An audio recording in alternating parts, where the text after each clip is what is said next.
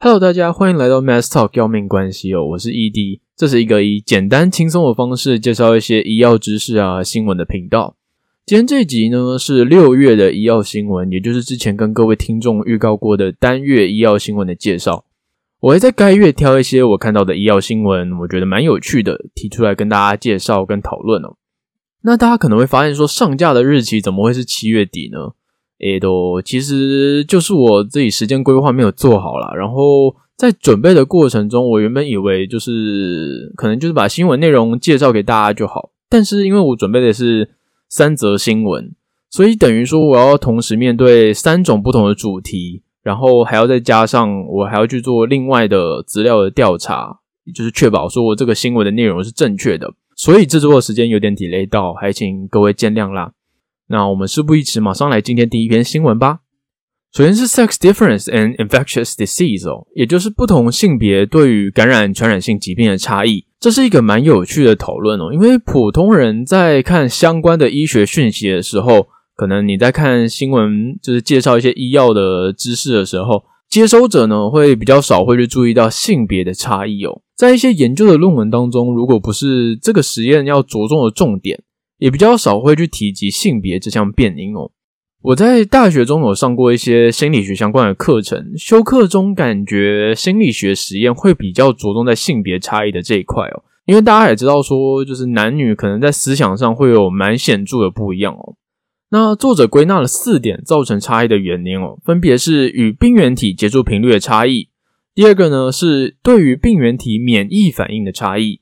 第三个呢是荷尔蒙，第四个是社会行为。首先，第一个与病原体接触频率的差异，因为接触频率越高，势必感染的几率也就越高嘛。而这个频率呢，会受到文化、社会经济、个人行为、体内荷尔蒙以及免疫学这些差异而有所不同哦。举例来说，在非洲的南撒哈拉地区，男性感染寄生虫以及肺结核的几率会比女性高出许多。反之，女性则是感染艾滋病毒的比率比较高。那这些现象的来源又是为何呢？这个呢是由于他们当地的产业结构的差异所导致的。在该地区，男性经常从事的是农业以及矿业相关的工作，因此农田中的寄生虫以及矿场的恶劣空气环境会使男性感染寄生虫以及肺结核的几率比较高哦。而女性则是比较常从事一些护理相关的工作。因此，在照顾病人的同时，受到感染的机会比较大。由此可以发现到，说该地区的产业结构除了会影响经济以外，也会间接影响到染病的几率哦。第二个影响的因素是病原体对免疫反应的差异哦。根据研究，呃，女性在对病毒的先天性啊，还有后天性的免疫都比男性还要强哦。除了可以产生比较强的干扰素以外呢？T 细胞的活化度以及对自身免疫反应的敏感度，都是造成差异的几个重点。这也是为什么在施打疫苗上，女性的效果会比男性来得好。这样听起来好像对男性有一点点的不公平耶。但是其实呢，这项优势呢有个缺点，就是如果遇到的是那种针对免疫系统攻击的疾病的病毒，就会变成一种缺点了。以艾滋病毒为例哦。由于女性的免疫反应较男性来的快速，因此针对免疫系统攻击的艾滋病毒也会跟着加快发展的速度，对人体造成更多的危害哦。这样对女性来说还是有一定的风险在的。第三个影响的因素呢，就是荷尔蒙的影响了。男女在青春期产生的性征的差异，很大的原因就是来自于激素分泌多寡的差异性哦。例如雌性激素、雄性激素、黄体素等哦。而这些性激素会控制基因转录成蛋白质的过程。因此会间接影响到免疫系统的发展、免疫系统的调节、免疫讯号的通路，导致男女之间免疫系统的差异性哦，自然对疾病的感染程度会也会有所不同。来到最后一个就是社会行为的不同了，地区的社会经济结构会影响男女参与产业的不同，因此也会产生待遇啊资源的差异性。举例来说，在一些国家中，男性的经济价值会被认为高于女性。因此，在营养饮食啊，以及疫苗接种上会有优势哦。另外，在个人行为上，整体而言，男性吸烟的比率相较女性来得高，因此得到肺癌啊、肺结核等呼吸道疾病的机会也会比女性高。那就是这部分就是个人行为的差异啦。讲完了男女造成传染差异的原因哦，听众可能会不理解，说那这件事情的重要性在哪里呢？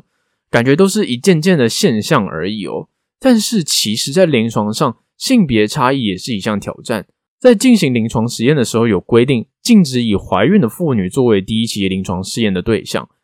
另外，在许多研究当中，呃，常常只有男性的样本作为实验的对象哦。但是可以从刚刚提到的几点，就是发现说，男女之间是其实是存在传染性疾病的差异的。因此，可以期待说，在日后的未来医学研究当中，可以增加对性别差异的观察还有实验哦。这样子可以让实验变得更加的全面哦。接下来这篇叫做 Study Uncovers Common Neural Mechanism for Cognitive Impairment in Autism and Schizophrenia。呃，这个标题的专有名词比较多。哦这篇的主题是主要是在说 MIT 观察到在自闭症以及精神分裂患者中，他们两个出现了相同的神经机制哦。在介绍他们的研究之前呢，要先说一下大脑里面视丘这个部分哦。视丘呢，也有人称它叫做丘脑。它在记忆形成以及认知的任务中有相当重要的功能哦。许多与自闭症啊，还有精神分裂症等脑部疾病相关的基因变异，在视丘中会表现的非常明显哦。这说明呢，它可能在这些疾病中就是有发挥重要的作用哦。而掌管这件事情的基因也被找到了，它被命名为 PTCHD1，它是一个在男生 X 染色体上面的一系列基因哦。如果缺失的话，会产生注意力缺陷啊、过动。或是有攻击性、智力障碍，还有一些自闭症谱系的障碍哦。这次 MIT 发现的是，它在视丘里面，在更小的地方有个部分被称为 AD 视丘，它是最能表现 PTCHD1 的地方。它是一个参与空间记忆，并且和海马回有密切交流的小小的区域哦。在确定了是哪个地方之后，实验人员就想知道说，如果抑制 PDCHD1 基因对 AD 视丘的作用的话呢，会有什么影响？他们发现，对于老鼠的工作记忆以及可怕的记忆会有蛮显著的影响。接着，他们就对这个系列的基因分别去做抑制，有管自闭症的，还有管精神分裂症的基因。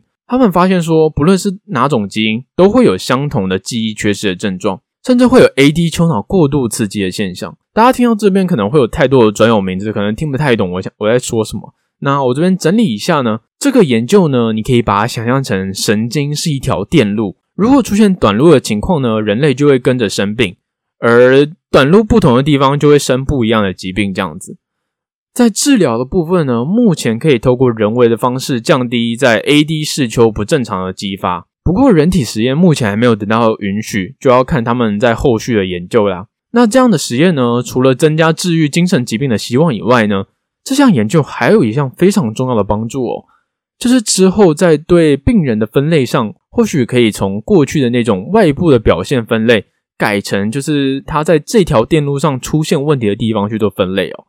这样或许可以给予比较精确的治疗，因为你有些病人他可能是呃有不一样的症状，但是他出现问题的部位是一样的，所以是需要施打的呃治疗也会是一样的，这样子会是一个比较精确的治疗哦。好了，来到这集最后一则新闻啦，名称是 Common Causes of Stress。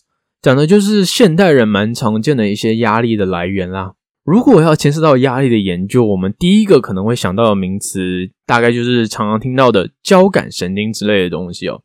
而最久最久的研究可以追溯到一九一五年，有个叫 Water Cannon 的人，他首次描述了交感神经对人体的作用哦。研究的内容呢，是在说压力可以被视为是一种身体内平衡的扰动哦。当你的身体受到压力的时候呢，身体内的神经元它会分泌正肾上腺素，而肾上腺髓质呢会分泌肾上腺素。这两种激素呢会触发身体的一些反应哦。第一个就是你的血压会升高，血压升高呢就会有更多的血液流向你活跃的肌肉，而比较不需要活动的器官呢，它的血流量就会比较少。那这样子的目的呢，就是为了增加你的肌肉的力量嘛。但是你消耗的越多，你需要补充的越多，所以这个时候呢，这些激素也会调动一些葡萄糖的动员，让你身体内储存的能量转换成葡萄糖，供给给这些肌肉做使用哦。这些反应呢，都可以提高一个人在面对一些潜在的危险啊，或是有挑战性情况的能力哦。接下来要讲到压力的分类哦。那其实压力是可以分为急性压力跟慢性压力的。急性压力呢，就是你一般在感知到威胁啊、挑战、恐慌的一些直接的反应哦。它可以使你身体内的神经啊、心血管、内分泌还有免疫系统发生一系列的变化哦，让你身体内储存能量被压力荷尔蒙调动，转移到你的骨骼肌啊，还有大脑，让你能够更快速的做出反应哦。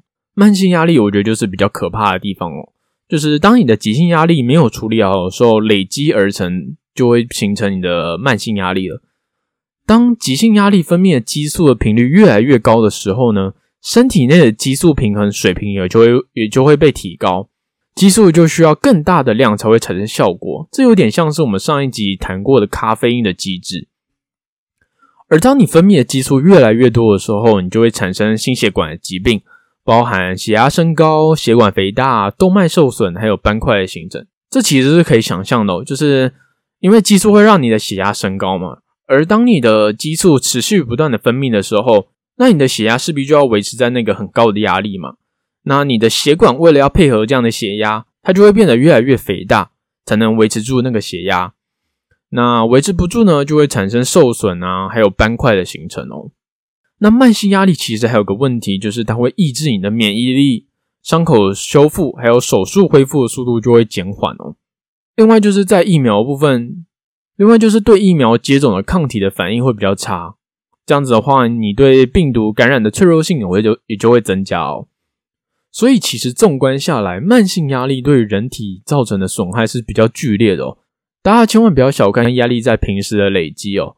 在知道压力的分类后，其实产生压力的根本也就是压力源，也是可以被分类的。压力源可以分为生理压力源还有心理压力源。除了产生的原因不一样以外呢，其实心理以及身体压力源，它们的作用机制其实是不一样的哦。那我们就分别来做介绍哦。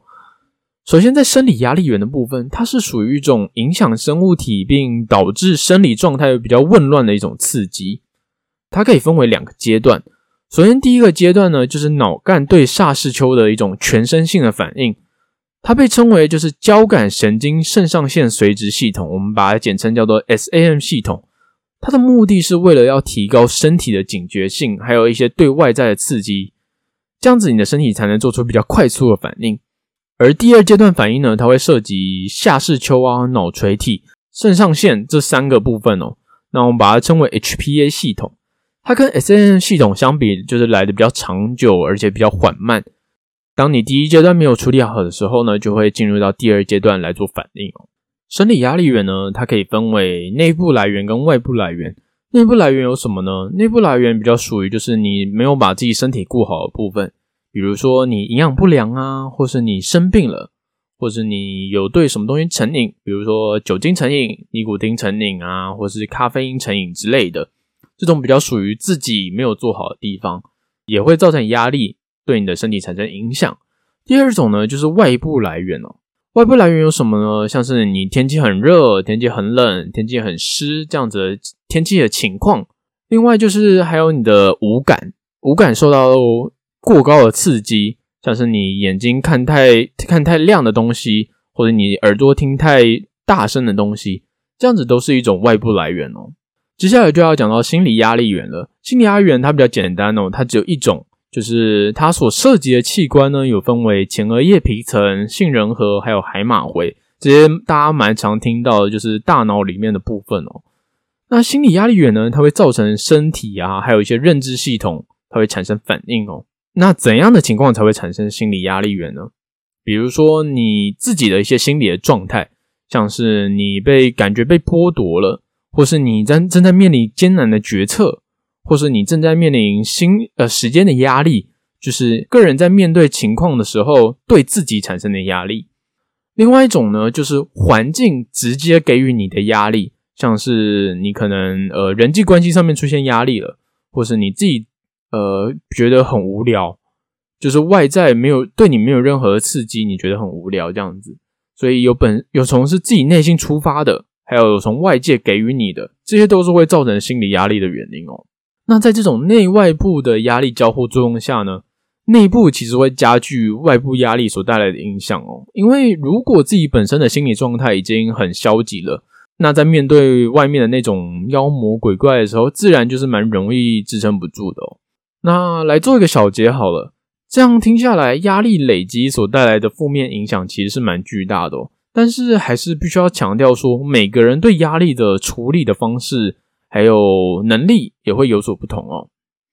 从适应不良的反应到恢复力的不同，这些差异的来源可能是来自于你的性别的不同，你遗传倾向的不同，还有每个人个性也不一样嘛，还有你每个人心态的差异所造成的。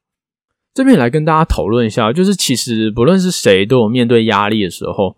不论是在求学期间呢，或是已经出社会的朋友们，但是就刚刚的内容也知道说，压力在身体内的作用的机制嘛。所以如果压力已经大到就是形成内分泌的疾病了，也就是所谓的忧郁症，就是请各位千万不要小看它所带来的影响哦。这边就鼓励各位正在烦恼的听众们，可以试图找个信赖的人分享心中的故事，或是请他讲故事给你听也是可以的。在慢慢接受了呃环境啊，还有压力所带来的影响后，可以试图寻求医生的协助。那有些人可能会想说，哦，他自己本身就是一个可能活得比较豁达的人，可能好像对这些压力什么什么感觉就比较没有那么严重。但是其实我自己曾经也以为自己是一个很豁达，然后有什么事情就直接面对就好的一个人。自己本身也就是有陷入这种比较忧郁的情况过，那种感觉有点像是就是呃呃，好像是自己在一颗玻璃的球里面，然后外面有个黑黑的布啊，然后罩着那颗球的感觉，怎么样都没有办法挣脱。那时候我是靠时间慢慢去呃脱离这种状态哦。那也希望各位听众们能够早日脱离忧郁的状态，或是。你愿意与它共存也是一种方法哦。好，那今天这集六月的一号新闻就差不多到这边结束了。如果有什么想法或是建议，都可以跟我讲，因为我因为频道刚刚创立嘛，那我自己也是需要蛮多的意见啊，还有建议，才能让我的频道更更上一层楼啦。那也希望大家多多的订阅啊，或是追踪我的节目，在各个平台上面都有我的节目。好，那感谢各位的聆听。